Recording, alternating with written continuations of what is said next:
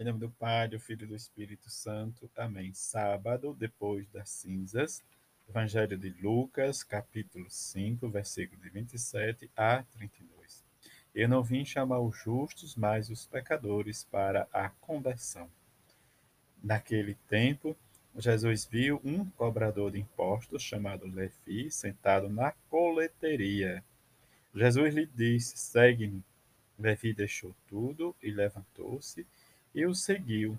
Depois Levi preparou em casa um grande banquete para Jesus. Estava aí grande número de cobradores de impostos e outras pessoas sentadas à mesa com eles. Os fariseus e seus mestres da lei murmuravam e diziam aos discípulos de Jesus: Por que vós comeis e bebeis com os cobradores de impostos e com os pecadores? Jesus respondeu: Os que são sadios não precisam de médico, mas sim os que estão doentes. Eu não vim chamar os justos, mas sim os pecadores para a conversão. Palavra da salvação, glória a vós, Senhor. Neste sábado da, da, de, da quaresma, depois das cinzas, da quarta-feira de cinza, em que nós escutamos do Evangelho de Jesus, narrado por Lucas, a vivência e o chamado deste novo discípulo para a experiência de libertação.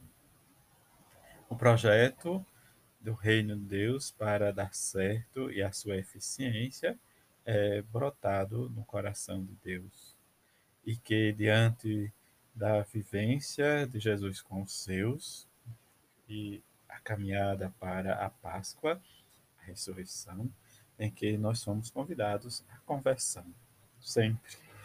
E diante da prática nossa, como pessoa, como cristão, como discípulos, nós precisamos viver em comunidade, viver a, a prática da caridade.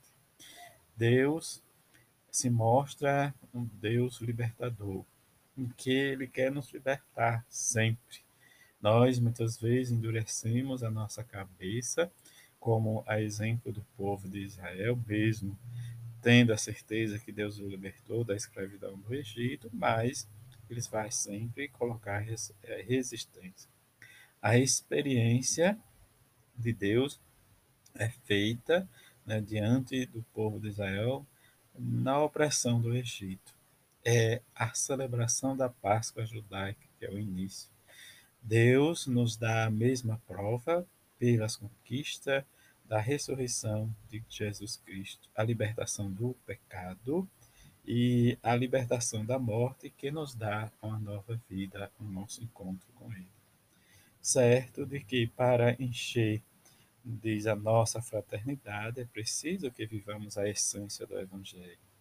Diante da essência, precisamos experimentar em Jesus uma vida nova, sermos fraternos, sermos amigos, não fazer crítica como os fariseus e os mestres da lei, porque Jesus foi, né, diz, para a casa de Levi, e diante de ir para casa comeu, né, fez a refeição com todos, sem nenhuma distinção, sem nenhum, né, nenhum preconceito e viveu a fraternidade. E a fraternidade vai nos levar para que possamos sempre viver e darmos o nosso testemunho diante né, da comunidade. E a comunidade sempre vai nos pedir que façamos a experiência com Jesus no seu Evangelho.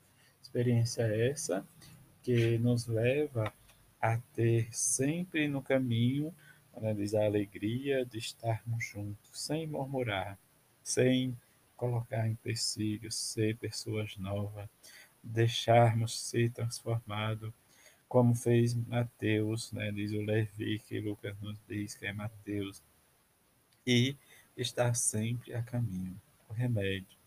Diante desse remédio é preciso tempo para nossa conversão, tempo para abrirmos o perdão, que é a capacidade de perdoar.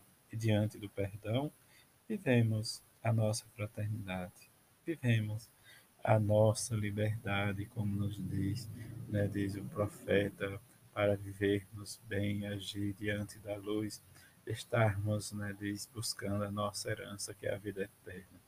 E que sempre tenhamos fé para espalharmos a fé.